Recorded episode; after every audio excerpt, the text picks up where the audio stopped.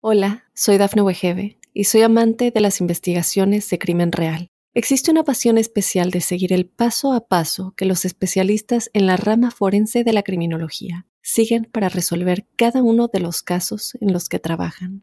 Si tú, como yo, eres una de las personas que encuentran fascinante escuchar este tipo de investigaciones, te invito a escuchar el podcast Trazos Criminales con la experta en perfilación criminal, Laura Quiñones Orquiza en tu plataforma de audio favorita. Drogas, dinero y mujeres. Conoce las historias de los jefes de cárteles más poderosos basados en hechos y testimonios reales. Mundo Narco recorre la vida de los grandes líderes de la mafia Descubre las causas que los motivaron a volverse delincuentes, cometer sus crímenes, tejer una red de complicidades alrededor del mundo y amasar grandes fortunas gracias a la venta de drogas y otros delitos. ¿Estás listo para entrar al mundo narco? Prepárate para un viaje a las entrañas del crimen organizado. Mundo Narco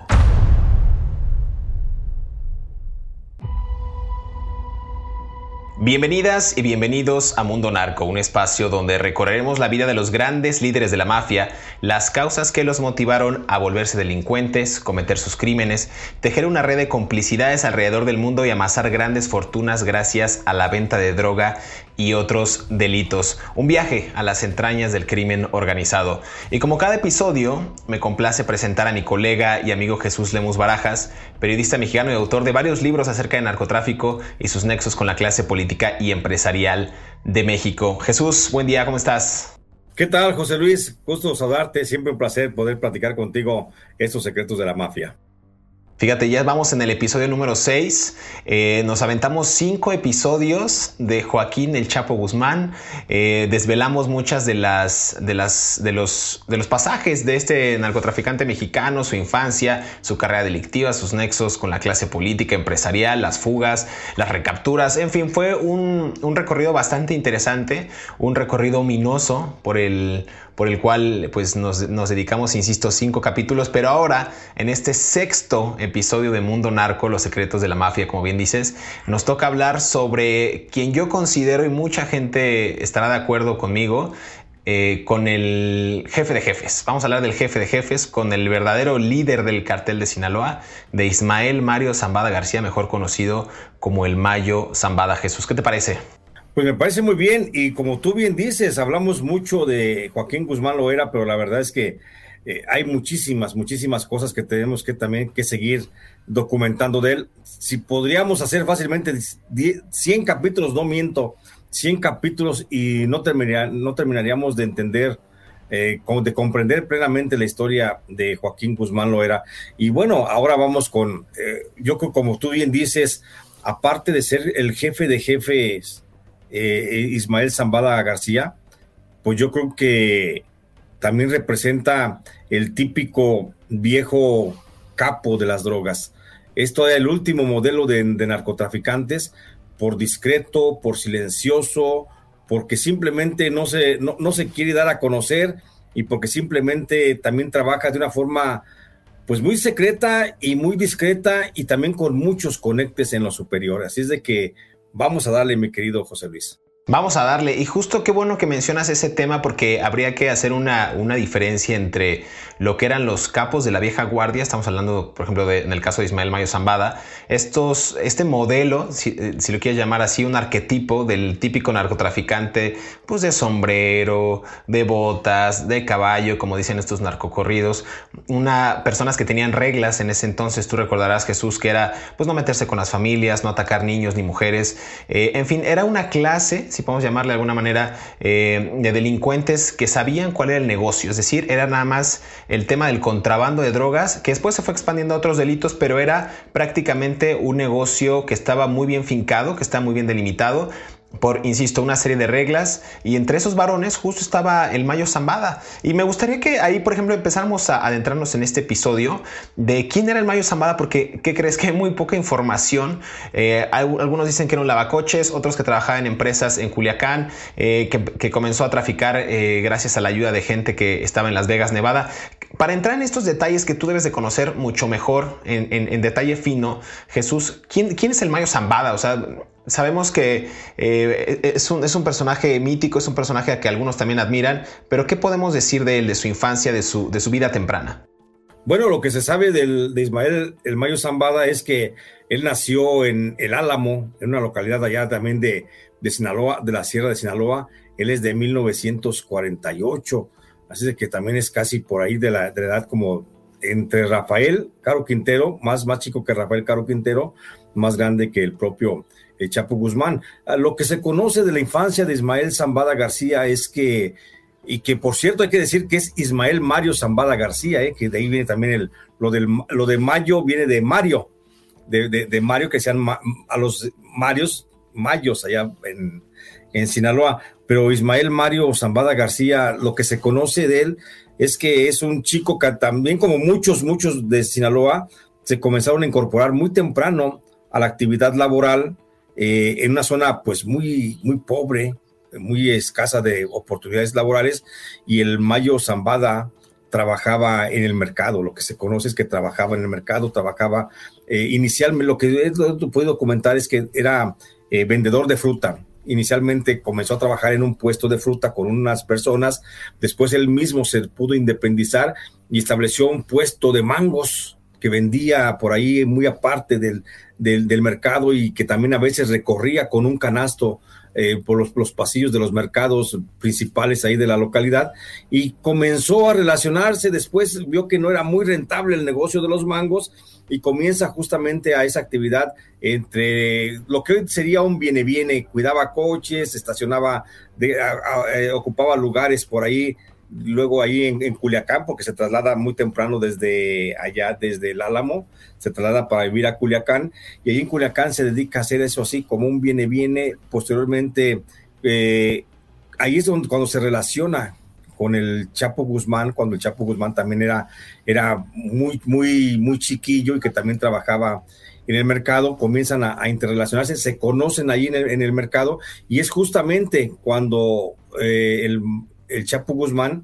invita al, al Mayo Zambada, lo invita a que colabore también en la actividad que ya lo había incluido Rafael Caro Quintero, cuidando algunas, algunos sembradíos de marihuana. Eh, ahí se pierde un poco la historia, no está claro si realmente en algún momento el Mayo Zambada estuvo también cuidando algunos, algunos este, eh, cultivos de marihuana en la sierra o si ya se, dedicaba a otras actividades, porque hay incluso algunos historiadores locales que lo ubican al Mayo Zambada dentro de la actividad delictiva en el robo de autopartes, que también eso es un, capítulo que está por ahí como muy oscuro, no se le conoce. El Mayo Zambada vuelve a aparecer hasta que comienza a traficar eh, con enervantes ahí en la zona, pero ya siendo joven, llevando y trayendo y vendiendo este, eh, sobre todo marihuana, bajando marihuana de la sierra, de los famosos moteros y ya, interrelacionándose con algunas gentes de Michoacán.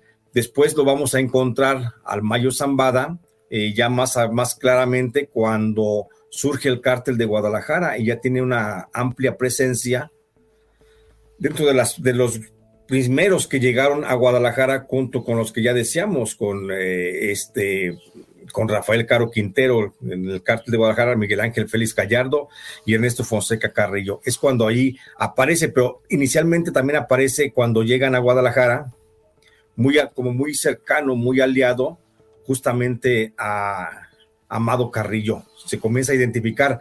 Al parecer, inicialmente no hay una muy buena relación, o sea, se conocen, eh, se involucran en el narcotráfico por el Chapo Guzmán, pero luego ya cuando está dentro del narcotráfico, el Mayo Zambada más bien asume como su gran amigo a Amado Carrillo.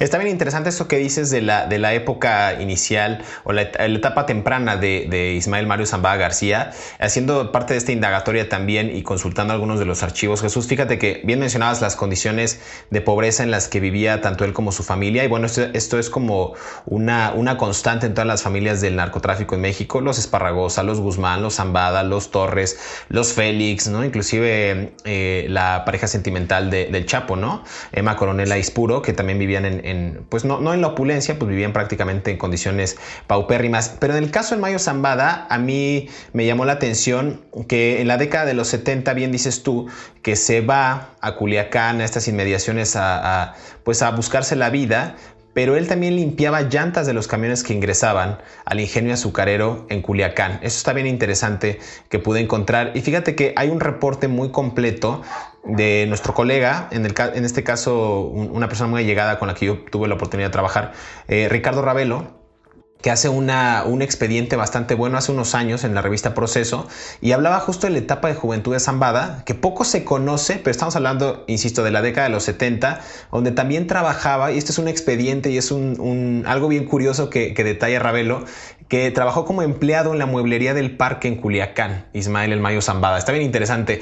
Él se desempeñaba como chofer y encargaba pues, de repartir a los clientes estos muebles y aparatos de línea blanca. Yo no me imagino a Ismael Mario Zambada García, al gran Mayo, al poderoso jefe de jefes, líder del cartel de Sinaloa, repartiendo muebles en, sus, en su vida temprana. Es un, es un pasaje bastante interesante que lo detalla ahí y justamente ahí nada más para dar otro, otro contexto y para agregar a, esta, a esta buena conversación, ahí conoce Zambada García a Rosario Niebla, ¿no? que trabajaba como secretaria y no es nada más ni nada menos que pues justo la madre de Vicente Zambada Niebla, el Vicentillo, de quien seguramente hablaremos más adelante, ¿no? que ya eh, inclusive es testigo protegido de Estados Unidos.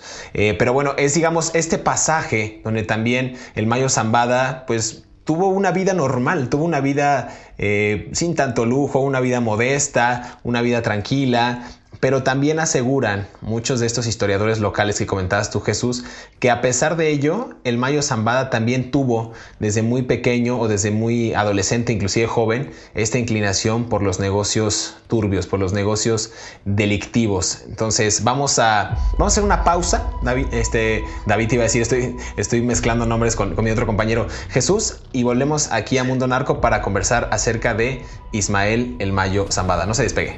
claro que sí.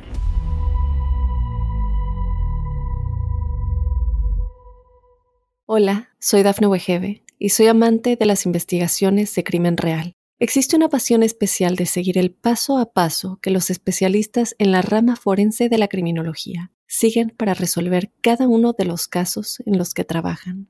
Si tú, como yo, eres una de las personas que encuentran fascinante escuchar este tipo de investigaciones, te invito a escuchar el podcast Trazos Criminales con la experta en perfilación criminal, Laura Quiñones Orquiza en tu plataforma de audio favorita.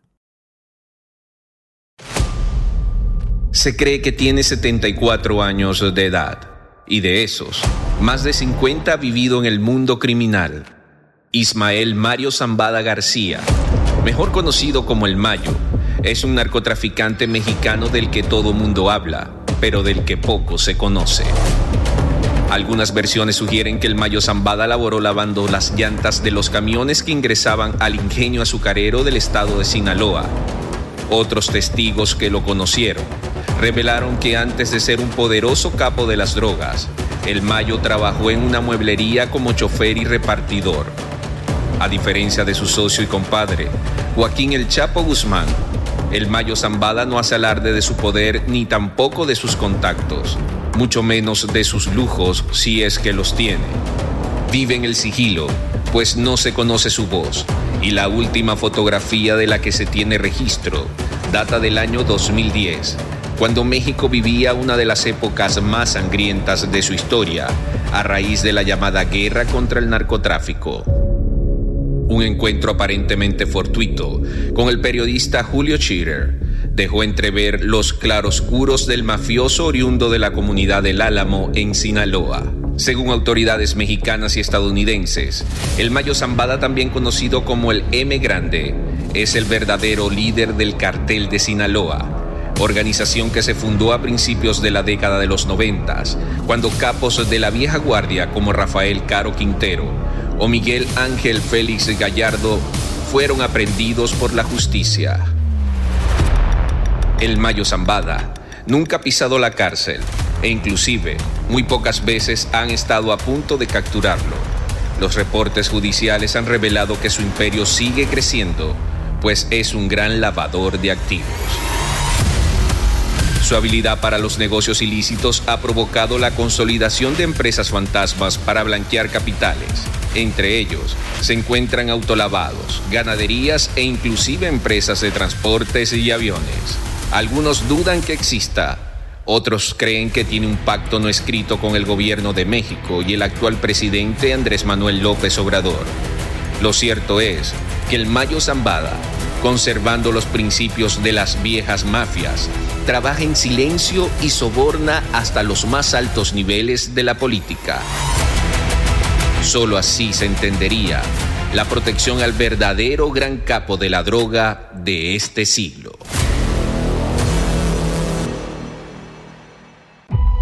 Regresamos a Mundo Narco, estamos conversando acerca de Ismael el Mayo Zambada. Jesús, decíamos antes de irnos a esta primera pausa en una conversación muy rica, muy, fructífera que siempre tenemos en estos episodios, ya el sexto, eh, pues justo de la, de la carrera, cómo inicia el Mayo Zambada en sus primeros años en el Álamo, en la parte, en, el traslado pues que hace a Culiacán y estos empleos en los que, en los que él tiene. Ya decía yo que en esta mueblería del parque en Culiacán conoce a Rosario Niebla, quien se convertiría en la, en la madre de su, de su primogénito, ¿no? De, del Vicentío, de Vicente Zambada Niebla.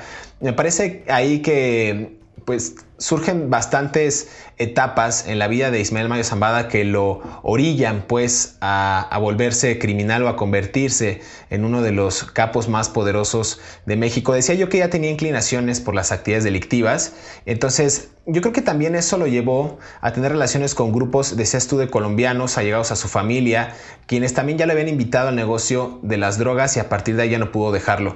También hablan por ahí, eh, eh, Jesús, de una ya decía yo, de, una relación que tenía también, no sé si podamos ahondar en eso para irnos en una muy buena secuencia, eh, del cubano Antonio Cruz, un ex policía del gobierno de Fidel Castro que, que se convertiría en su cuñado y quien también pues ahondaría y contribuiría a que él se convirtiera en un, en un mafioso. Entonces nos encontramos con un Mayo Zambada que al parecer pues sí nació en condiciones paupérrimas, poco se sabe de su familia, es decir, de sus padres, eh, habría de hacerse una entrevista más profunda con este sujeto eh, para conocer quién es, de dónde viene, qué hace, por qué se dedicó a lo que se dedicó y bueno, si es que él acepta que es un narcotraficante. Pero vámonos por partes, ¿cómo ves eh, este, esta secuencia, Jesús? Yo, bueno, yo creo que sí, hay que referir también una cosa. Eh, digo, es muy borrosa la historia en ese sentido, pero hay que, por eso estamos aquí los periodistas, para ir este, esclareciéndola un poco y debemos señalar algo también bien preciso. Tú hablas de un personaje, Antonio Cruz, que efectivamente yo creo que es el que más va a influir en el ánimo de Ismael Zambada para sacarlo de la pobreza en la que está, porque después de que él se une, se casa con, con la señora Niebla, eh, Todavía hay vestigios, incluso hay antecedentes de que el Mayo Zambada estuvo trabajando como policía municipal en Culiacán y ahí todavía fueron acaso dos o tres meses, refieren algunos investigadores de esto. Hay un expediente, hay un archivo en el Archivo General de la Nación donde se refiere que fue policía municipal en Culiacán y también refiere, por lo menos en un término de al acaso un mes fue policía municipal. En ese tiempo, bueno, es cuando también llega Antonio Cruz, llega a la vida de él y él ya tenía una formación policial, es, y es incluso en ese sentido cuando, cuando Antonio Cruz lo, lo, lo, lo instruye, lo capacita para que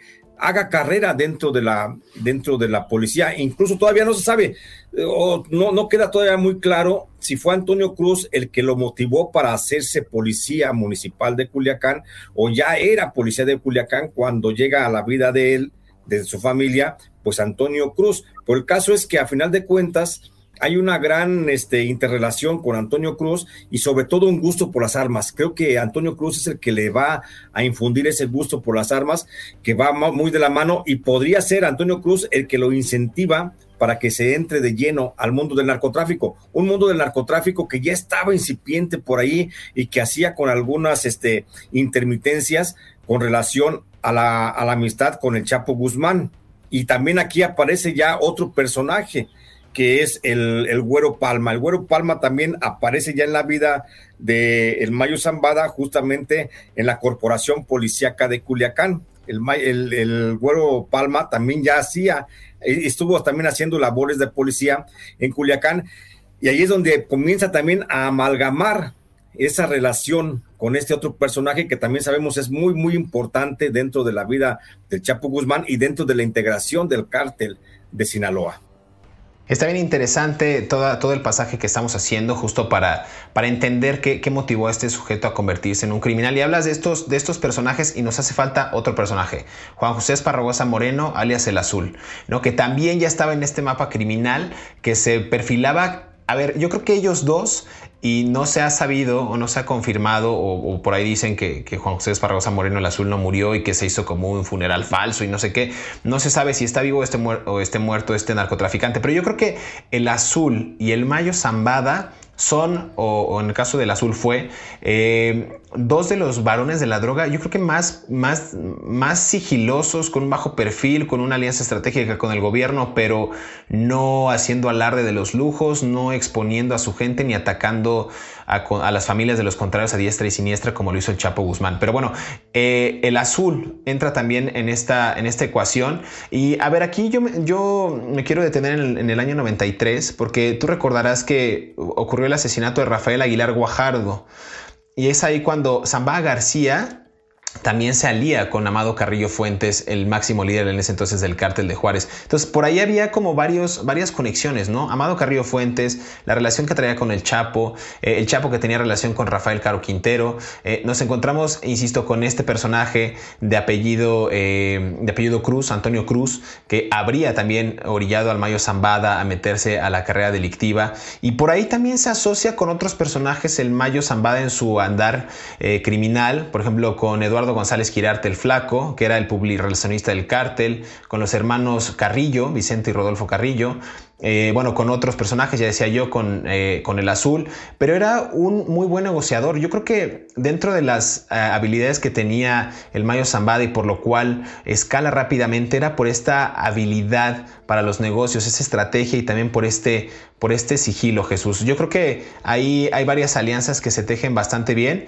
inclusive sobreviviría él más adelante, lo, hablaremos en este o en otro capítulo, de varias alianzas, inclusive con los Beltrán Leiva, con el rompimiento eh, inclusive de, otras células como con los Arellano Félix. Eh, él era realmente un muy buen personaje para el cártel de Guadalajara y para eh, después el cartel de Sinaloa. Entonces, ¿tú cómo lo ves? ¿Cómo podríamos definir la, estrategia que, teje en, estos años Ismael Mayo Zambada? Sí mencionas dos personajes importantes en la vida del Mayo Zambada, Guajardo y Quirarte, pero estos son posteriores. Yo creo que al Mayo Zambada tenemos que encontrarlo o tenemos que entenderlo en tres etapas. La primera es antes de su ingreso al narcotráfico, cuando estamos viendo que era un policía, que era una persona que buscaba el sustento de manera lícita para su familia y que para auxiliarse económicamente, pues hacía, bajaba marihuana de la sierra y la comerciaba a comercializar. Cuando comienza a trabajar en la policía municipal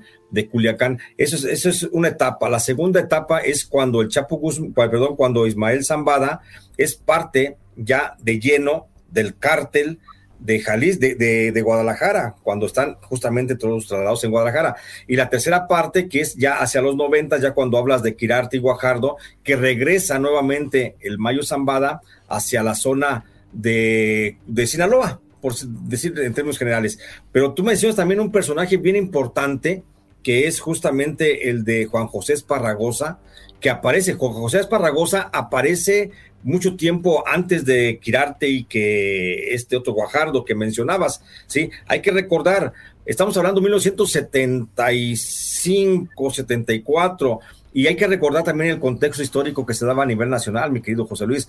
Estaba surgiendo en ese momento la Operación Cóndor que había lanzado el gobierno de Estados Unidos para el combate de las drogas. Y uno de los operativos que designó el gobierno federal para abatir el combate a las, o para abatir el, a los grupos de narcotráfico allá en Sinaloa, pues precisamente fue el policía federal, este eh, Esparragosa, Juan José Esparragosa.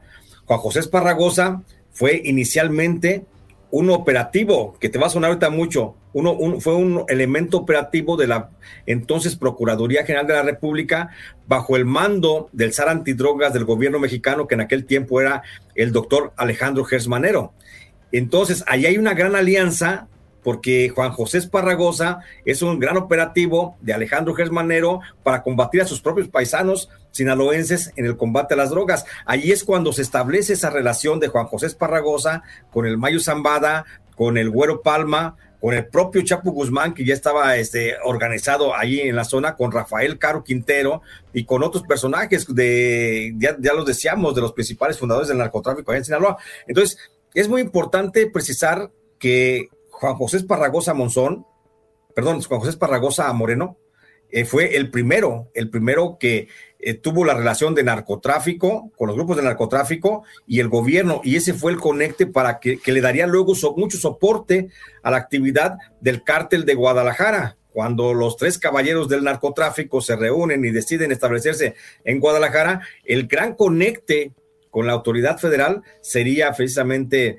eh, Juan José Esparragosa. Entonces, que si murió, que si no murió, por supuesto, si a mí me preguntas tú en este momento, por supuesto que Juan José Esparragosa es un hombre activo en el narcotráfico, que convenientemente se ha declarado muerto y que así nos conviene y le conviene a todo el mundo.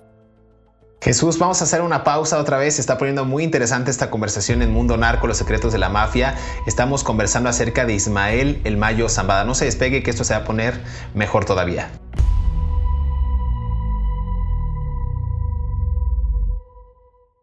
Hola, soy Dafne Wegebe y soy amante de las investigaciones de crimen real. Existe una pasión especial de seguir el paso a paso que los especialistas en la rama forense de la criminología siguen para resolver cada uno de los casos en los que trabajan.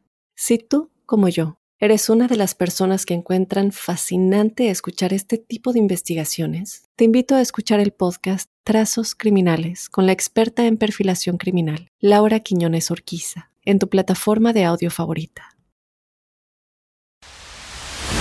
Cinco curiosidades que no sabías de Ismael El Mayo Zambada. Número 1. Ismael El Mayo Zambada ha sido considerado como el capo más poderoso de México, hasta atribuirle que es él el verdadero líder del cartel de Sinaloa y no el Chapo Guzmán, como muchos piensan, y quien cumple cadena perpetua en una prisión de Colorado en Estados Unidos. Se cree que Zambada ahora opera principalmente en los estados de Sinaloa y Nayarit, con influencia en gran parte de la costa pacífica de México, así como en Quintana Roo, Monterrey y Nuevo León. Número 2. Actualmente la Agencia Antidrogas de Estados Unidos ofrece una recompensa de hasta 15 millones de dólares a o las personas que proporcionen información que conduzca a la captura del Mayo Zambada.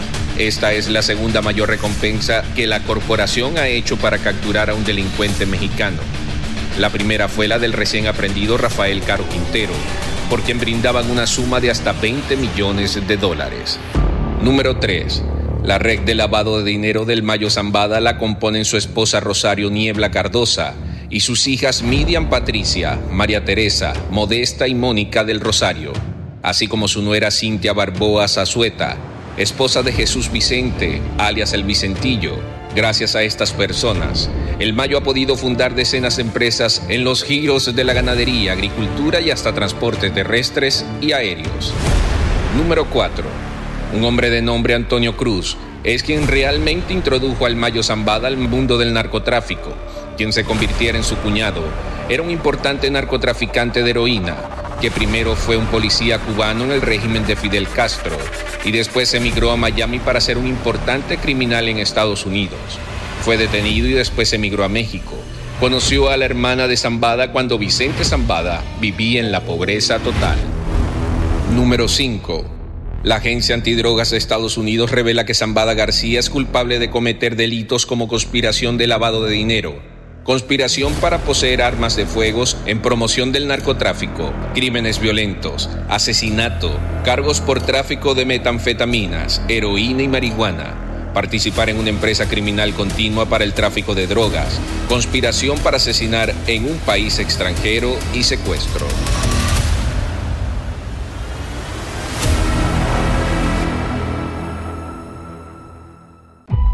Regresamos a Mundo Narco, seguimos conversando acerca del Mayo Zambada, a quienes muchos denominan el M Grande, el señor del sombrero de lado, eh, rezan algunos narcocorridos, un sujeto que ha vivido en el anonimato, que ha vivido con este sigilo, que muy pocas veces se ha dejado ver. En algunas fotografías que se han filtrado en redes sociales de sus presuntos hijos que ocupan eh, el Twitter, el Facebook, Instagram para promover parte de los lujos y ostentaciones que, que han ganado a través de, pues, de la sangre del cartel de Sinaloa. Hay que, hay que decirlo así, por parte de los asesinatos, de los crímenes, de todos estos ambajes relacionados con el mundo de las drogas. Eh, Jesús, estamos en este tercer bloque, tercer y último bloque del episodio 6 de Mundo Narco, hablando del mayo, y me gustaría que, pudiéramos ir afinando cómo, después de esta infancia que es totalmente desconocida, de esta carrera delictiva y de algunos de los negocios que tuvo, de algunos de los trabajos que tuvo, eh, perdón, desde lavacoches hasta limpiador de llantas, hasta repartidor de muebles en Culiacán, que a mí me parece sorprendente, pero me parece muy buen, muy buen eh, punto que, que narra Ricardo Ravelo, eh, periodista y colaborador.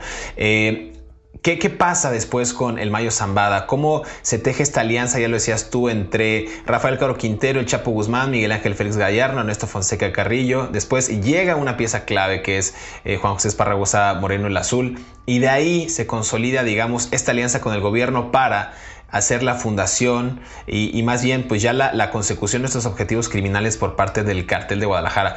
¿Qué pasa con el Mayo Zambada en esta función dentro del cártel de Guadalajara? Es, bien interesante lo que pasa con el Mayo Zambada porque recordemos, la operación Cóndor estaba en pleno apogeo en la zona de Sinaloa era el operativo del gobierno federal para desarticular a los cárteles de las drogas que encabezaba esa, esa lucha, la encabezaba el doctor Alejandro Gersmanero. Entonces, el Mayo, eh, eh, perdón, este, em, Juan José Esparragosa Moreno, el azul, era un elemento de la Policía Judicial Federal que estaba combatiendo el narcotráfico. Y él fue el que sirvió de dialogante con los grupos de narcotráfico y del, gobierno federal. Incluso él fue el que recomendó que por el operativo, eh, de la, por la operación Cóndor, en la que el ejército estaba persiguiendo a los narcotraficantes en Sinaloa, pues recomendó que se desplazaran desde Sinaloa hacia otro punto del país. Les pareció más cómodo reubicarse en la ciudad de Guadalajara. Allí es cuando nace el cártel de Guadalajara. Y nace el cártel de Guadalajara cuando Rafael Caro Quintero, eh, este otro, estos otros personajes que ya habíamos dicho, eh, ay, Miguel Ángel Félix Gallardo y Ernesto Fonseca. Y Ernesto Fonseca Carrillo se organizan y deciden trasladar todas las operaciones de narcotráfico que mantenían ellos en Culiacán, deciden trasladarlas a Guadalajara bajo la promesa de la Fiscalía General, bueno, de la Procuraduría General de la República de aquel tiempo, de recibir la protección del gobierno federal a cambio de un pago y de un soborno. Y este soborno se entregaba justamente a través del enlace oficial de la Procuraduría con la con el cártel de Guadalajara, que lo que era o estaba personificado en el famoso azul, Juan José Esparragosa Moreno. Y es ahí cuando a, esta instancia de crear un, de desplazar las actividades de narcotráfico de Culiacán hacia Guadalajara es cuando nace el cártel de Guadalajara. Y un hombre muy importante sería ahí, por supuesto, el propio eh, Mayo Zambada, porque Mayo Zambada fue se ganó muy rápidamente la amistad justamente de El Azul, de Juan José Esparragosa, y eso es lo que lo convierte en un hombre importante dentro del cártel, porque mientras Juan José Esparragosa era el vocero, era el emisor o el conducto de contacto de los del cártel con, el, con la PGR, pues el propio Mayo Zambada era el vocero, era el que hablaba justamente por Miguel Ángel Félix Gallardo, por Rafael Caro Quintero y por Ernesto Fonseca Carrillo. Esa fue la importancia, la importancia, y ahí es cuando el Mayo Zambada se incrusta ya como un actor principal dentro del cártel de Guadalajara y es al que Rafael Caro Quintero le deposita las confianzas y le ordena que integre un grupo de sinaloenses que habrían de estar muy cerca de él para encargarle, cerca de Rafael Caro Quintero, para encargarle sus principales eh, acciones dentro del cártel. Así, recordando nada más, Miguel Ángel Félix Gallardo se tomó como hombres de su confianza a los hermanos Arellano Félix, Ernesto Fonseca Carrillo tomó como hombre de confianza a Amado Carrillo y a Vicente Carrillo, mientras que Rafael Caro Quintero tomó como hombre de confianza al Mayo Zambada y al Chapo Guzmán. Bueno, y el, Mayo Zambada es el que jala al Chapo Guzmán, y ahí va también, por supuesto, el Rayo de Sinaloa, el Güero Palma y los otros personajes que has eh, mencionado, y esto le da una gran importancia, una gran preponderancia a Ismael Zambada. Ismael Zambada inicialmente dentro del cártel de Sinaloa, dentro del cártel de Guadalajara, perdón, es encomendado por Rafael Caro Quintero para que se conecte con los cárteles de Colombia, concretamente con el de Pablo Escobar, cártel de Medellín, y comience el trasiego de cocaína. Pero el Mayo Zambada instruye, esta, da esta misma instrucción, la baja, él no la ejecuta, la baja y ordena que sea el Chapo Guzmán el que se conecte con el cártel de Pablo Escobar. Esa es la importancia que tenemos ahí histórica justamente del Mayo Zambada. Voy a hacer una hipótesis eh, porque no hay nada dicho de la propia voz de Ismael Mayo Zambada ni de Joaquín El Chapo Guzmán, pero bien comentas esta acción, por ejemplo, de hacer bajar las órdenes, las instrucciones, de, negociar con ciertos carteles de la droga, inclusive en otros países, en Colombia, ¿no? en Venezuela, en, Perú, en fin, varias, varias de estos eh, puntos estratégicos para el cartel de Sinaloa, sobre todo en la importación de cocaína. Lo que yo aquí veo, no sé tú qué piensas Jesús, era que justo, y sigue siendo, ¿no? Que el Mayo Zambada turnaba o, daba órdenes al Chapo Guzmán, al Güero Palma, al, Rayo de Sinaloa, a todos ellos, y él como en una especie de back, en una especie de, de, de, de, tras bambalinas, como se dice, él operaba parte de esta organización criminal de Sinaloa, lo sigue siendo. Por eso yo creo que lanzaba el ruedo a estos narcotraficantes, eh, yo creo que sobre todo al Chapo Guzmán, para gestionar estas operaciones de la, de la, organización delictiva y él, por supuesto, no le pasaba absolutamente nada y lo sigue siendo con un sigilo, con una, con una metodología criminal bastante, bastante perturbadora que hace que la organización siga funcionando años, décadas después, inclusive si se cae algún líder, él sigue siendo intocable. Eso es algo muy interesante que hay que destacar de Ismael El Mayo Zambada que sigue vigente hasta la fecha. Y por ejemplo, aquí hay algo bien interesante también porque justo hablabas de la década de los 80 ya finales, principios de los 90 con el cartel de Guadalajara. Y ahí ocurre algo inusitado que es la captura de Miguel Ángel Félix Gallardo, que yo creo que ahí también catapulta todavía más al Mayo, Zambado, al Mayo Zambada con el origen de estas tres organizaciones, ¿no? Habíamos hablado ya en el capítulo del Chapo, que era el cártel de Sinaloa, el cártel de Juárez y el cártel de Tijuana, ¿no? Entonces, el Mayo Zambada ahí juega un papel fundamental con esta alianza que bien comentabas y empieza una sociedad de nuevos carteles, pero insisto, yo creo que el Mayo Zambada tiene este potencial y tiene esta carrera criminal tan firme y con tantas alianzas que nadie lo ha podido tocar y parece ser que va a morir eh, Jesús y nadie va a poder capturarlo ni siquiera tener un encuentro con este personaje. Sí, de eso me queda claro. Creo que el éxito justamente del cártel de Sinaloa es que su cabeza principal, que siempre ha sido el Mayo Zambada, independientemente de que a veces actúe con Rafael Caro Quintero o a veces actuó con el Chapo Guzmán o a veces con, eh, con el Azul, creo que la importancia es la capacidad del Mayo Zambada para ser muy discreto. Y es una capacidad que él ha copiado de los cárteles norteamericanos. Los grandes capos de las drogas de Estados Unidos no existen porque están ocultos, están tras bambalinas y eso les ha dado mucho resultado. Y eso él lo ha copiado de manera perfecta y el Mayo Zambada se asoma en escena pública cuando él quiere. Tenemos el caso icónico de cuando utilizó, eh, pero perfectamente, a la revista Proceso y al periodista Julio Scherer García, cuando nadie sabía del Mayo Zambada, nadie, nadie se hacía por ningún lado del Mayo Zambada, y este automáticamente manda llamar al director y lo utiliza al director del proceso utiliza en un acto que luego los medios de comunicación dicen que fue una, un gran logro del periodista, pero no es cierto, el logro fue realmente del narcotraficante que utilizó al periodista y que esas veces que no se fijan en esas cosas, pero ahí el, Mayo Zambada utiliza a Julio Scherer, se toma la fotografía, manda el mensaje, le da su palmadita en la espalda al periodista y aquel se regresa pensando que el logro periodístico fue de él, cuando en realidad el logro de la aparición y se apareció fue la del Mayo Zambada. Y el Mayo Zambada va a ser así, lo vamos a hacer bien, lo vamos a ver siempre bien discreto, operando desde atrás, manteniendo una discrecionalidad muy, muy importante que también pareciera que a veces le gusta mucho a la institución,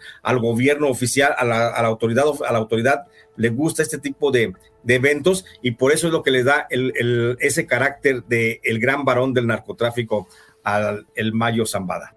Yo anticipo y yo, yo auguro una última entrevista de Ismael Mayo Zambada narrando muchas de las, de las tropelías que cometió eh, a lo largo de su carrera criminal o simplemente diciendo yo, a ver, esta entrevista que mencionas tú de proceso es yo soy el Mayo Zambada y yo estoy. Yo creo que la última entrevista que dé, si es que la concede el Mayo Zambada, es yo fui, ¿no? Y yo seré el Mayo Zambada con estos adjetivos. Jesús, se nos terminó el tiempo en este episodio de Mundo Narco. Tenemos mucho que hablar. Seguramente habrá un segundo episodio de Ismael Mayo Zambada para seguir hablando de su carrera delictiva, de los nexos, eh, inclusive de los alcances a nivel mundial y cómo es que hasta la fecha sigue buscando, lo siguen buscando las autoridades de Estados Unidos, incluido el Departamento de Estado, el Departamento de Justicia y por supuesto la Agencia Antidrogas de Estados Unidos.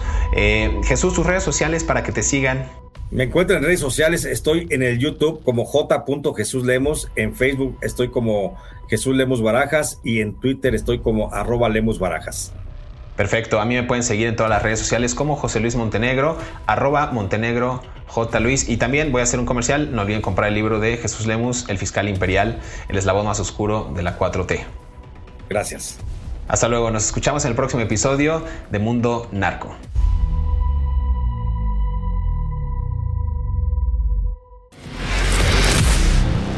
En Sinaloa todos hablan de Ismael Zambada García, conocido como el Mayo Zambada, pero nadie se atreve a mencionarlo en una declaración pública.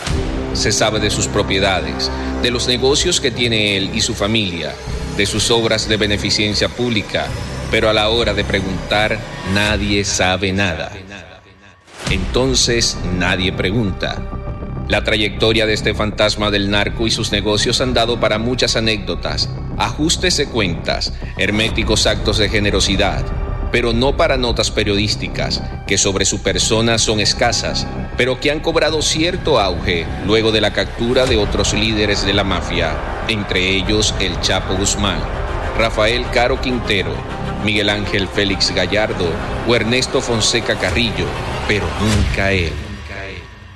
¿A qué se debe que las autoridades aún no han aprendido a este poderoso capo? ¿Se trata de una omisión gubernamental o más bien en una complicidad compartida? Si te gustó este episodio, active el botón de seguir en la plataforma que nos estés escuchando, ya sea en Spotify, Amazon Music, Apple Podcast o iHeartRadio. Mundo Narco es un producto original de Mundo Now, todos los derechos reservados.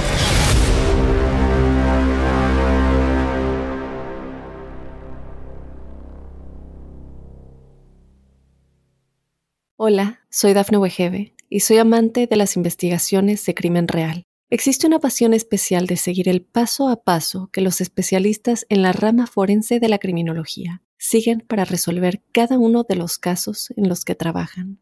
Si tú, como yo, eres una de las personas que encuentran fascinante escuchar este tipo de investigaciones, te invito a escuchar el podcast Trazos Criminales con la experta en perfilación criminal, Laura Quiñones Orquiza en tu plataforma de audio favorita.